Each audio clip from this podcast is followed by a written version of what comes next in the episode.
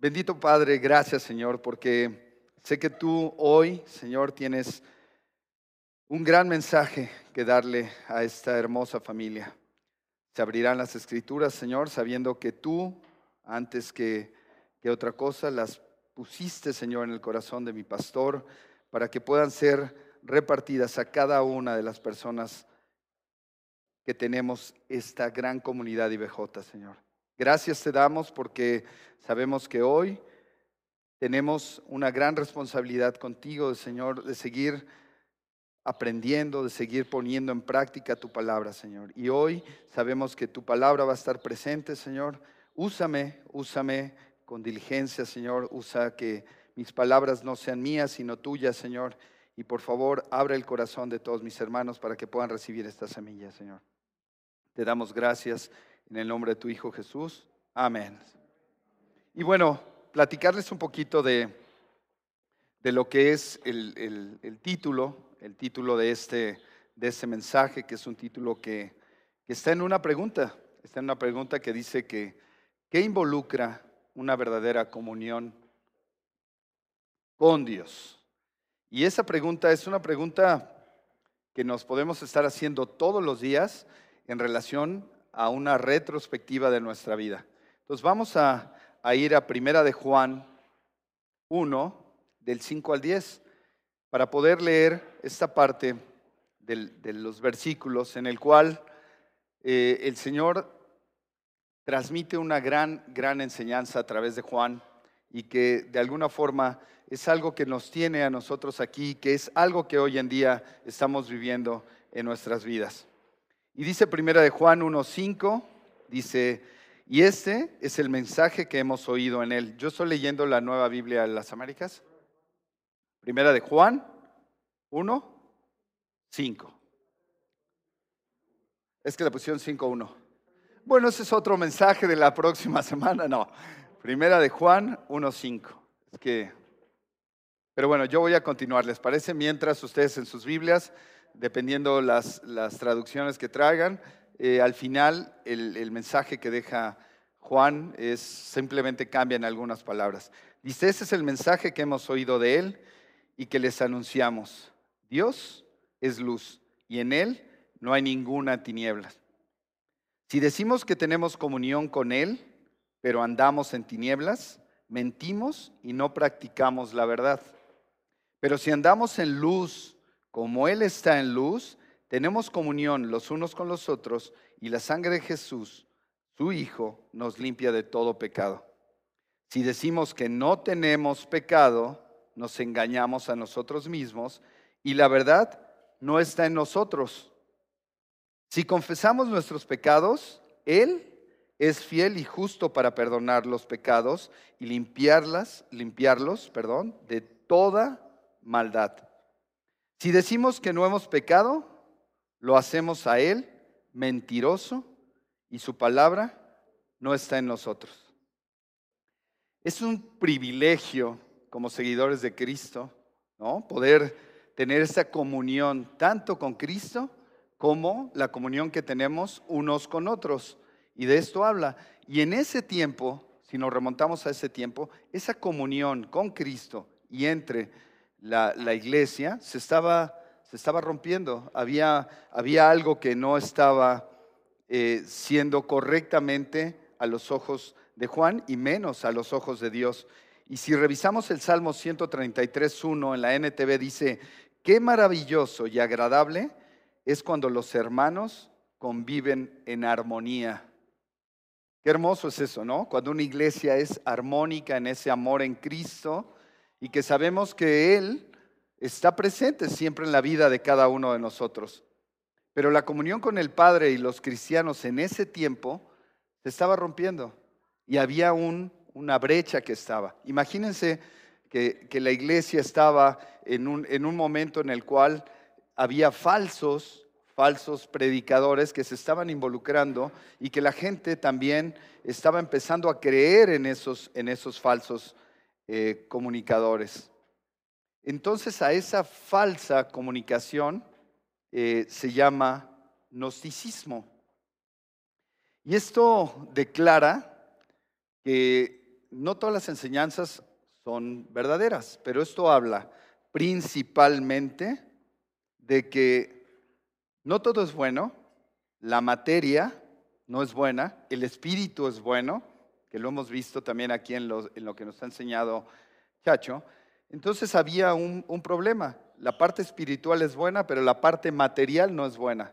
Entonces empezaron a crear un, un dogma ante esto que los hacía a ellos creer que solamente lo espiritual era bueno, pero lo material era malo. Y ahí viene una pregunta. ¿Cómo puede ser Dios bueno o crear Dios un mundo bueno y todo es malo? Y no era así. ¿No? Tenemos un Dios bueno, que no crea cosas malas, que el mismo, el mismo hombre por su transgresión y por su falta de conocimiento las va haciendo, las va haciendo malas, ¿no? Otra enseñanza que había ahí era el docetismo. Y eso habla de que tenemos un Cristo al 100% hombre y tenemos un Cristo al 100% Dios. Entonces, que el Cristo que era crucificado no era un Cristo hombre. Entonces, empezaban a dar doctrinas muy raras donde empezaban a confundir a la gente y ahí tenemos a Juan. Y, algo que tenemos que entender de esta, de esta carta es que Juan estuvo presente al lado de nuestro Señor Jesucristo. Entonces no es una carta que venga de otra persona, es alguien que compartió la palabra de Dios a su lado, que tenía la autoridad para lo que iba a decir, ya antes lo había escuchado él. Y si no, fíjense lo que dice en, en ese primero de Juan, en el capítulo 1, versículo 1 y 2. Dice, lo que existía desde el principio, lo que hemos oído, lo que hemos visto con nuestros propios ojos, lo que hemos contemplado y lo que han tocado nuestras manos, esto escribíamos acerca del verbo de vida. ¿Se dan cuenta? Y fíjense lo que dice el, el, Evangelio de Juan 1. Vamos al Evangelio de Juan 1. ¿Les parece? Vamos al Evangelio de Juan 1. Abran sus Biblias, cambien de hojas porque eso también nos mantiene siempre los que nos paramos aquí tenemos a veces esa voz que duerme, ¿no? Entonces yo espero que no caigan en ese sueño. Entonces vamos a manejar ahí la Biblia, ¿les parece? Dice Juan 1, 1. Dice, en el principio ya existía el verbo y el verbo estaba con Dios y el verbo era Dios. Él estaba en el principio con Dios. Tenemos a un Juan que vivió al lado de Jesús. Tenemos un Juan que vivió y que daba ese testimonio de eso. Entonces, ¿qué les parece si vamos desglosando cada uno de los versículos? Y vamos a ver Primera de Juan 1, 5. ¿Les parece? Vamos. Dice, y este es el mensaje que hemos oído de él y que les anunciamos. ¿Se dan cuenta? Él ya había escuchado este mensaje de nuestro Señor Jesús. Qué bello, ¿no? Nosotros lo estamos tomando de un libro dejado por Él, pero Él personalmente tuvo ese gran privilegio. ¿Y qué les dice? Dios es luz y en Él no hay ninguna tiniebla. Esta declaración que hace Juan de que Dios es luz y en Él no hay ninguna tinieblas, eso es lo que cada uno de nosotros entendemos y cada uno de nosotros sabemos que Dios es luz y que en Él no hay ninguna, ninguna tiniebla. ¿Qué pasa cuando nosotros escuchamos a la gente decir, si Dios es bueno, ¿por qué hay tanto sufrimiento en el mundo? ¿Quién no ha escuchado esta frase? Ahora en tiempo de pandemia es una frase común, ¿no? ¿Por qué, ¿Por qué Dios permite ¿no? que, que esté pasando esto? Cuando sabemos que para Dios no hay obscuridad. Es un Dios de luz. Dios no permite que nos pasen cosas malas. Es un Dios, es un Dios de luz. Entonces, quiero que, veamos en esta parte de la luz y la obscuridad y que vayamos otra vez a Juan. ¿Qué les parece? Vamos a Juan 3, del 18 al 21. Para entender, ¿no? Uno de los atributos principales de Dios es que es, luz. Entonces, entenderemos en lo que Juan nos va a explicar, Juan 3, 18 al 21. Y ahí nos da una explicación sobre la luz y la oscuridad. Dice, el que cree en Él no es condenado, pero el que no cree ya ha sido condenado porque no ha creído en el nombre unigénito del Hijo de Dios. Y este es el juicio, que la luz vino al mundo y los hombres amaron más las tinieblas que la luz, pues sus acciones eran malas. Porque todo el que hace lo malo odia la luz y no viene a la luz para que sus acciones no sean expuestas. Ojo, pero el que practica la verdad viene a la luz para que sus acciones sean manifiestas que han sido hechas en Dios. Y ahí vemos la diferencia de poner las cosas buenas en manos de Dios y que para Dios no hay obscuridad y luz. Dios es un Dios de luz. Por eso el versículo 6 nos habla de esa oscuridad que regularmente hay. Y vean el versículo 6 de Primera de Juan 1.6 que dice, si decimos que tenemos comunión con Él, pero andamos en tinieblas, mentimos y no practicamos la verdad. En ese momento creamos una oscuridad espiritual que es igual al estar alejados de Dios. Es, es igual a vivir en pecado es igual a vivir solamente en la carne y no vivir en la parte de, Dios, de esa luz. Por eso el apóstol Pablo en Gálatas, les voy a pedir que vayamos a Gálatas 5, del 19 al 21, nos hace ver esa oscuridad espiritual y nos hace ver por qué tenemos que estar fuera de ella. Dice 5.19, ahora bien, las obras de la carne son evidentes y eso es cierto, nos damos cuenta que siempre son evidentes. Y miren, las cuales son, y aquí hay un listado que de momento van a decir, híjole, ya pasé por una situación así, pero fíjense, ¿qué dice? Inmoralidad, impureza, sensualidad, idolatría, hechicería, enemistades, pleitos, celos, enojos, rivalidades, disensiones, herejías, envidias, borracheras, orgías y cosas semejante, coma, contra las cuales les advierto, oscuridad espiritual, como ya se los he dicho antes, que los que practican tales cosas no heredarán el reino de Dios. Qué duro, ¿verdad? Creo que todos hemos pasado por ese listado en algún momento y que nos tenemos que preguntar, ¿qué significa andar en tinieblas? ¿Y qué les parece si vamos a Juan? Que ya lo habíamos leído, Juan 3:19, y ahí nos da una explicación. Andar en tinieblas, ¿qué nos dice Juan? Y este es el juicio que la luz vino al mundo y los hombres amaron más las tinieblas que la luz, pues sus acciones eran malas. Y fíjense rapidísimo ahí, que si están en Primera de Juan, Primera de Juan 2.9,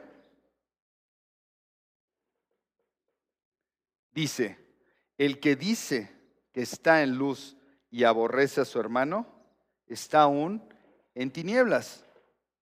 Entonces no podemos andar por la vida diciendo que nuestra vida resplandece en Cristo, que nosotros vivimos sin Cristo y andamos en tinieblas. ¿Están de acuerdo? Porque entonces no estamos siendo congruentes con lo que la Escritura nos dejó. Y lo que Juan, cuando él ya anduvo junto a nuestro Señor Jesucristo, siguiendo sus pasos y, que de alguna forma nos deja un, edicto que, que es autoridad. ¿Por qué? Porque él lo escuchó de la propia voz de nuestro Señor Jesucristo. Ahora, nuevamente, Juan 8. Vamos a Juan 8. Juan 8, 12. Hermoso versículo donde nuestro Señor Jesucristo habla y dice, Jesús les habló otra vez diciendo, yo soy la luz del mundo. El que me sigue no andará en tinieblas, sino que tendrá la luz de la vida. Ojo, tenemos una gran oportunidad para poder andar siempre en la luz.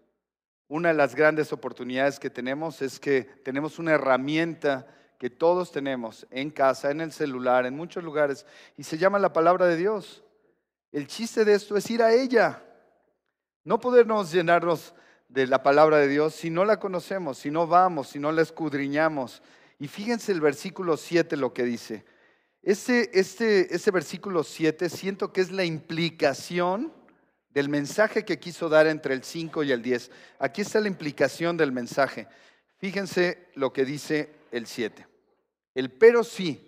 ¿Se dieron cuenta que aquí hay un pero sí? Pero si andamos en la luz, ojo, si andabas en tinieblas, pero si andamos en la luz, como Él está en la luz, tenemos comunión los unos con los otros y la sangre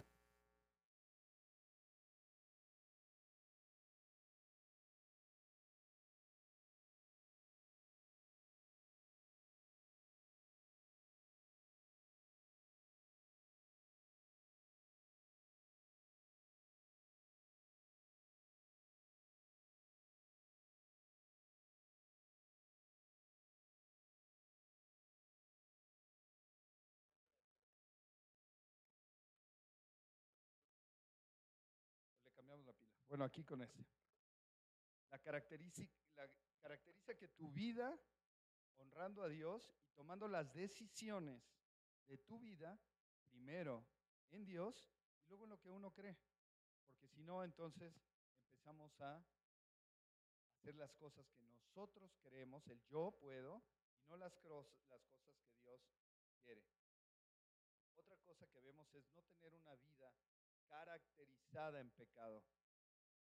Hay, y conocemos a muchas personas que la caracteriza siempre el pecado su vida, ¿no? Que siempre vemos que están pecando, pecando, y es una característica que tienen su vida. Debemos de nosotros alejarnos de eso. Andar, permanecer en el Señor. Esa es la base, esa es la base, porque estamos expuestos a la luz no podemos ocultar ninguna, ningún pecado, ninguna iniquidad no solamente, lo que dice este, este versículo, es no solamente recibir la luz de una forma aislada, que nos separemos del mundo y que digamos, yo no quiero pecar, entonces me aíslo y, ya la luz que hay en, en mí resplandecerá solamente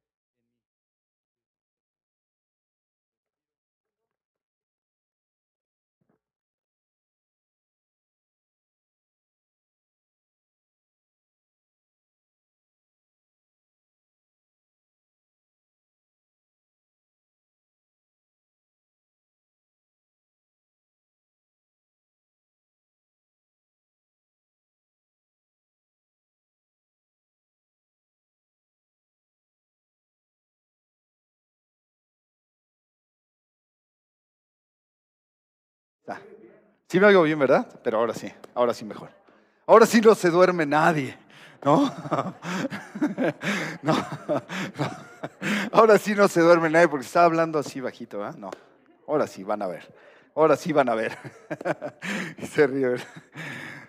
Este, pues bueno, lo que les digo que esta implicación tiene implicación en la iglesia. ¿Por qué? Porque nosotros tenemos que entender que no nos podemos separar al querer ser luz o estar en la luz cuando nosotros tenemos que tener esa comunión, como dice ese versículo, con personas que andan en luz. Porque de eso se trata, de eso se trata de compartir esa luz y poder bloquear esas tinieblas también nosotros en esta implicación que nos lleva a la iglesia. Pero también en la casa. En la casa, en, el mensaje pasado, eh, nos decía muy bien Arthur, ¿no? La familia. Y la familia también hay ese rompimiento a veces de la luz como pareja. Y, ante eso empezamos a querer andar en las tinieblas, ¿no? pisarlas ahí, empezar a, a querer jugar con las tinieblas. Y ahí la luz empieza a extinguir. Y empieza entre esas parejas, lo hemos visto y bueno, tenemos muchas parejas que están en eso, ¿no? Pero empezamos a ver esos divorcios emocionales, que al final son porque no me hizo caso, porque no esto, pero hay un, hay un trasfondo en esto. Ya empezamos a pisar o a querer andar en las, en las tinieblas. Y tenemos que entender, tenemos que entender que, el, que Cristo, que Dios limpia con su luz y que no podemos estar envueltos en tener que intentar ver cómo nos va a ir en las tinieblas sabiendo que la felicidad y el gozo que nos da el estar en la luz. Y la luz limpia y la luz purifica y por eso hay que estar en ellas. Yo les voy a, presentar, a platicar de una anécdota que nos pasó, bueno, que le pasó a mi esposa. ¿no? Este, hace tiempo fuimos de vacaciones y, íbamos a un lugar muy frío y me dijo, ¿me puedes comprar un pants? Fuimos a conseguir un pants y, oh, su pants de la parte de arriba era blanco. Llegamos a comer un lugar y ya se imaginan qué pidió. ¿Qué pediste, mami? Mole, que es su, su platillo favorito. Entonces se cuidó de tal forma de no ensuciarse que cuando agarró la tortilla y le mordió, se salió por acá el mole y le salpicó toda su sudadera blanca. Entonces imagínense, estaba toda llena de mole. Y le dijimos, una, íbamos con otras personas y le dijeron, echaste a perder tu sudadera. Le dijo, híjole, ya no se recupera eso. Y llegó Clau, le dijo a, a la chica que nos ayuda, ¿me puedes ayudar con la sudadera? Y dijo, sí, yo se la limpio. Jabón de trastes, la lavó y luego me dice, mira, me dijo, yo le preguntaba, ¿y qué hizo? La puso al sol. La puso a la luz del sol. Y la luz del sol la limpió. Eso pasa aquí. Eso pasa con la luz de Dios. Eso pasa cuando nosotros nos exponemos a la luz de Dios. Nos limpia, nos purifica, nos llena de esa, de esa bendición que es estar tranquilos, ¿no? De que no hay pecado que Cristo no pueda limpiar con esa luz. Su sangre, su sangre de Cristo, nos limpia del pecado. Pero yo aquí les quiero hacer una exhortación. No podemos minimizar esa entrega que Cristo hizo por nosotros andando en el pecado. Porque eso nos hace hipócritas. Y sí, esa palabra que es fuerte, nos hace hipócritas, porque entonces decimos que estamos en luz, pero damos una pasada en la oscuridad y en las tinieblas.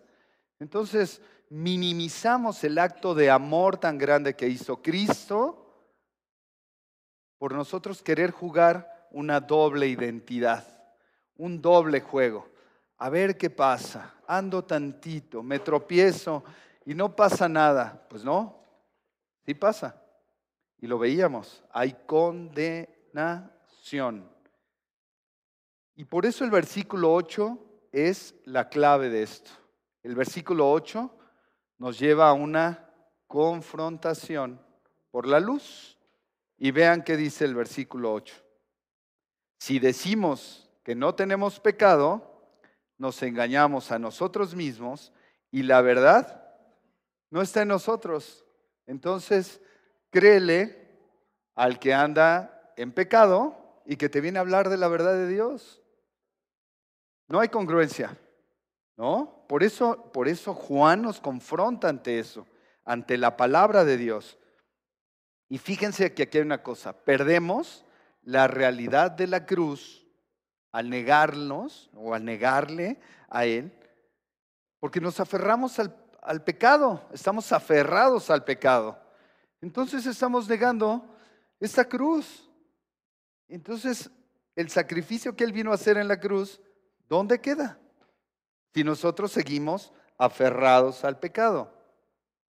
Y algo que creo que ninguno quisiéramos. Nos perdemos de su bendición de limpiar nuestros pecados.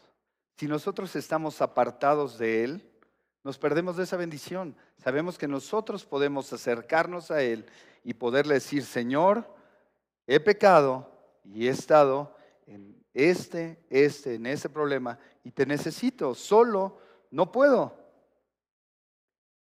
Aquí hay algo importante. Cuando nosotros estamos en pecado, se desencadena una gran cantidad de cosas. Y en algún momento lo hemos experimentado todos. La vergüenza, la pena de estar en un pecado, la soledad, porque hay veces que la gente se tiene que aislar de su pecado, porque lo veíamos al final, nos separa esa luz y empieza a haber tinieblas en esa persona, entonces se distancia, hay un distanciamiento, hay falta de ánimo y así como ven muchas sillas que faltan, hay veces que es por ese tipo de causas, porque al final la gente se va distanciando por estar en el pecado y ¿saben quién y a quién culpan? A Dios. Qué triste que nosotros en nuestras acciones culpemos a Dios por algo que nosotros tomamos la decisión. Pero bueno, hay una solución. El versículo 9. ¿Qué dice el versículo 9? Si confesamos nuestros pecados, Él es fiel y justo para perdonarnos los pecados y para limpiarnos de toda maldad. Entonces, nuevamente, pongámosle un título a esto. Es, llévame a la luz, Señor, llévame a tu luz, confesando mis pecados. Aquí estoy, acércame a tu luz, porque eso es lo que yo necesito. No tengo que vivir ni andar en el pecado, ni negar que soy pecador, pero no justificar el pecado. ¿Ok? Porque para Dios pecado es pecado. Entonces no justifiquemos nada. El pecado es pecado para Dios. Y vamos a ver que al final del día, si nosotros nos quedamos con ese pecado, vamos a sentir eso esa, soledad de estar viviendo con un pecado atravesado en nuestras vidas. ¿Y qué dice Proverbios 28, 13 ante esto? El que encubre sus pecados no prospera. Ojo, ¿eh? No prospera.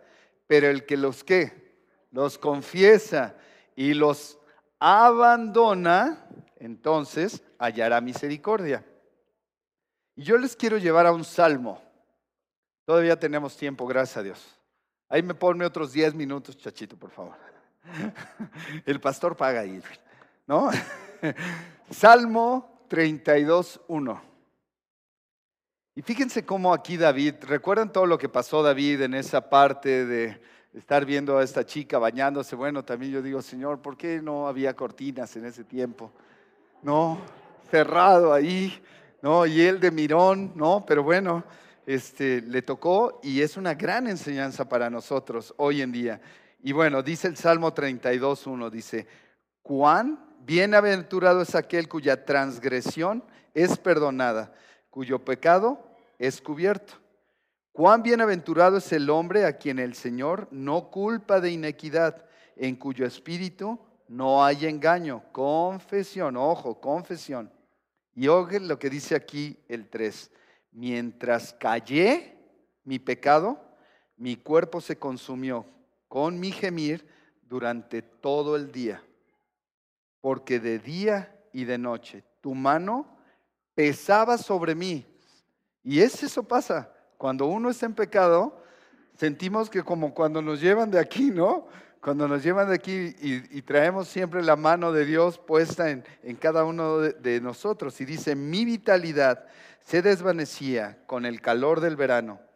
Te manifesté mi pecado y no encubrí mi inequidad. Dije, confesaré mis transgresiones al Señor y tú perdonaste la culpa de mis pecados.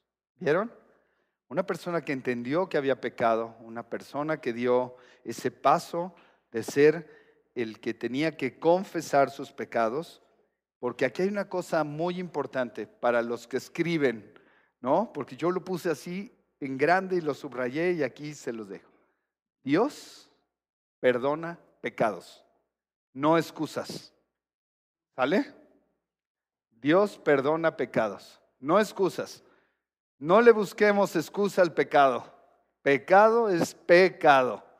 Por eso muchas iglesias están solas porque donde se predica la palabra de Dios y hay luz, la gente empieza a sentirse incómoda, ¿no? Y empieza a decir, yo sí les quiero decir una cosa, esta no es una iglesia para la gente que quiere estar a gusto. Esta es una iglesia donde se predica la palabra de Dios, donde hay exhortación por medio de la palabra de Dios y no es una iglesia cómoda. Es una iglesia que lo han visto en los mensajes pasados y que lo vemos en nuestros pequeños grupos donde a veces nos dan por un lado y por otro, por abajo y por arriba, decimos, Señor, aquí estoy, ¿no?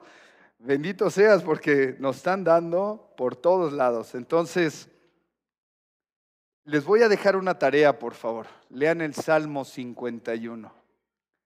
Y regocíjense en él mañana o en la tarde, en la noche. Lean el Salmo 51.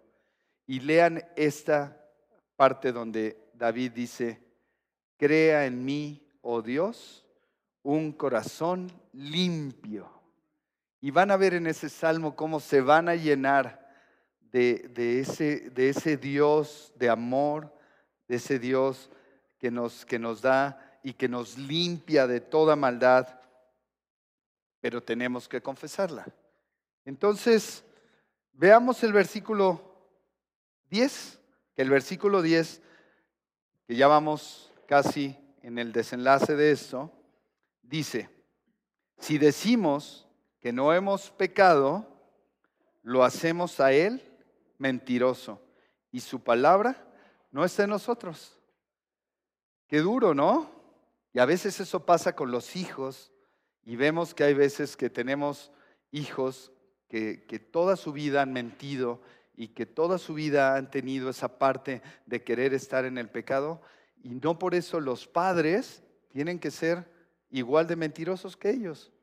Y eso es lo que pasa. Nosotros tenemos un Dios de luz. Nosotros somos los que estamos en problemas. Nosotros somos los que no confesamos nuestros pecados. Nosotros somos los que nos metemos a querer tropezar o a querer jugar con el pecado y no nos lleva nada más que a la oscuridad que esto, que esto puede conllevar. Y ahora vamos a ir a Eclesiastés 7:20. Y fíjense lo que dice Eclesiastés 7:20. Ciertamente no hay hombre justo en la tierra que haga el bien y nunca peque. Entonces, ojo, todos estamos expuestos al pecado, pero una cosa es tropezar con el pecado y otra cosa es meternos al pecado, jugar con el pecado, andar en el pecado. Por alguna razón podría yo tropezar y bueno, Tendría que entenderlo, confesarlo y llevarlo, pero no vivir en ese pecado. Porque luego pasa eso. ¿Qué pasa si alguien te señala una falta en ti? ¿Qué es lo primero que hacemos?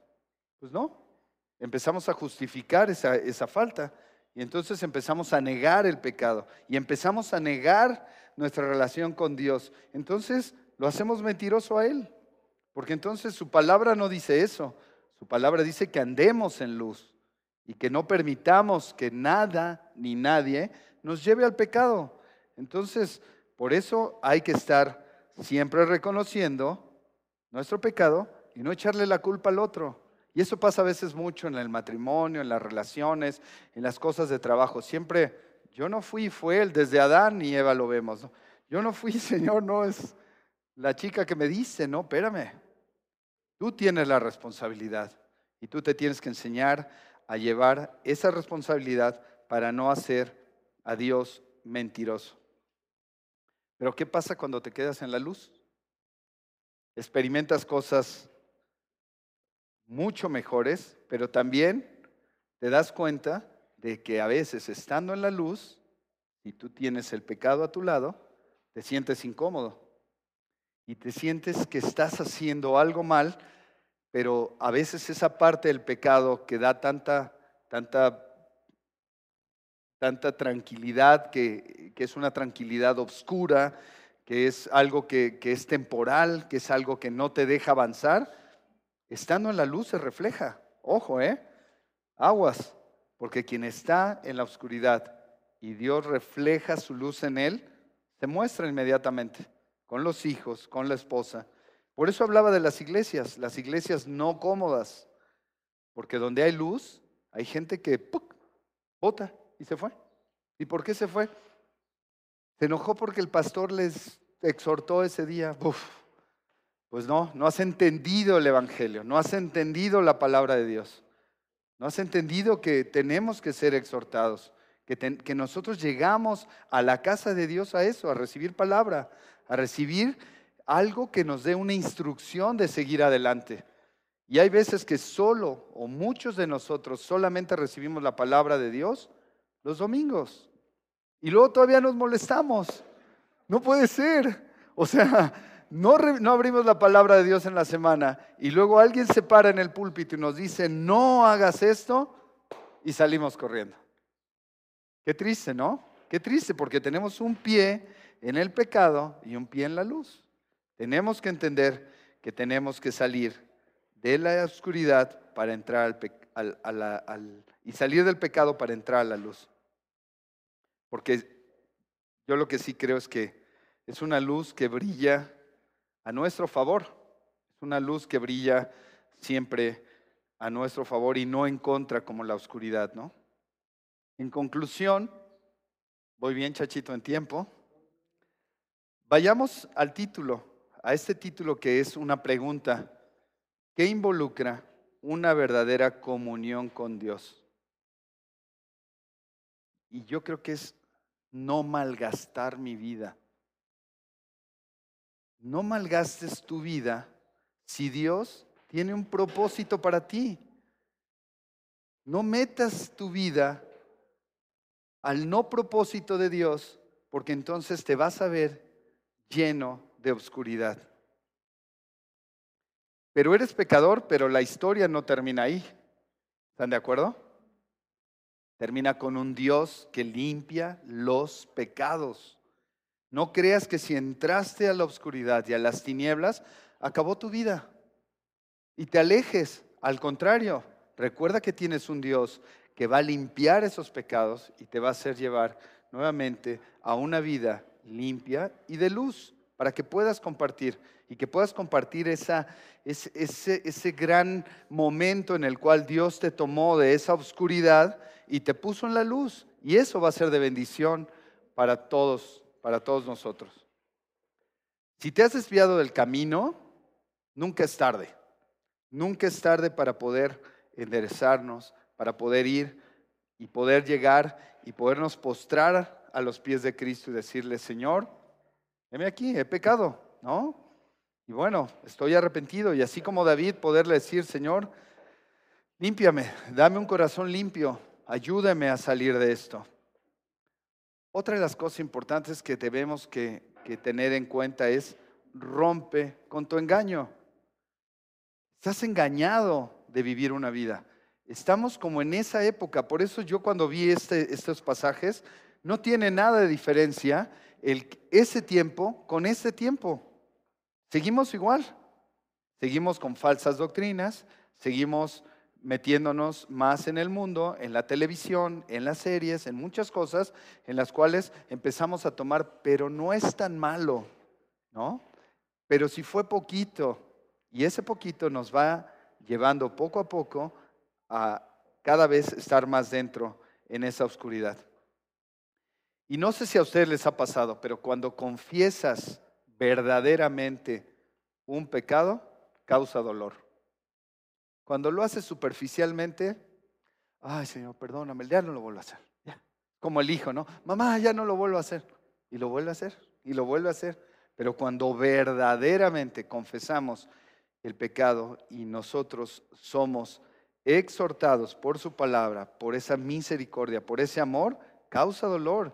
Y sabemos que no nada más nos lastimamos a nosotros, sino lastimamos esta relación con Dios. Por eso yo veo que nosotros estamos aquí, Dios está aquí, aquí hay un puente y aquí está el pecado. Hay veces que mucha gente se baja por aquí y quiere llegar a Dios sabiendo que podemos construir entre nosotros y Dios un puente firme, un, puente que no se va a caer, un puente que siempre sabemos que es un puente seguro y que eso nos va a ayudar a restaurarnos en esa luz divina. Entonces yo los quiero dejar con, con algo que paradójicamente pasa tanto en los cristianos como en los creyentes. Y fíjense lo que dice. En ese, en ese, en ese problema, en esa oscuridad, vivimos una experiencia rara, ¿no? Al entrar al pecado, siempre, porque sabemos que es pecado.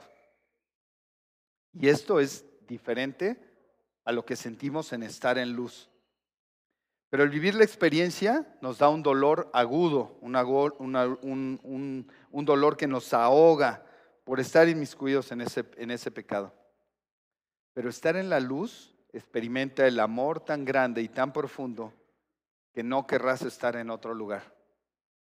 Porque ya lo vimos, el estar en obscuridad nos limita, nos segrega de estar con esa comunión con Dios y con la familia. Entonces, cuando confesamos, no queremos estar en otro lugar.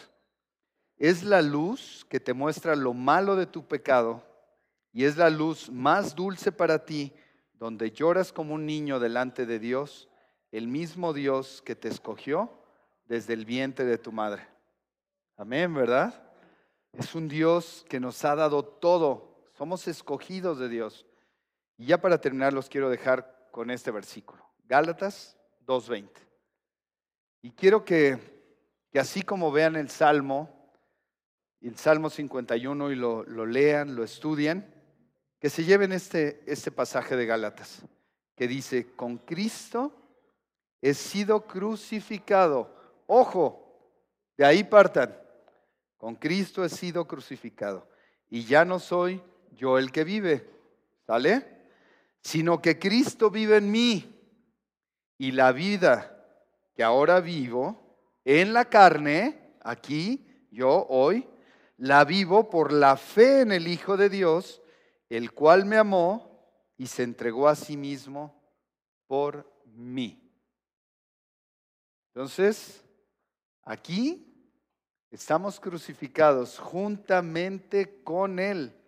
Nuestra vida pasada ya quedó atrás y hoy estamos viviendo una vida en la carne, pero la vivimos por fe en el Hijo de Dios.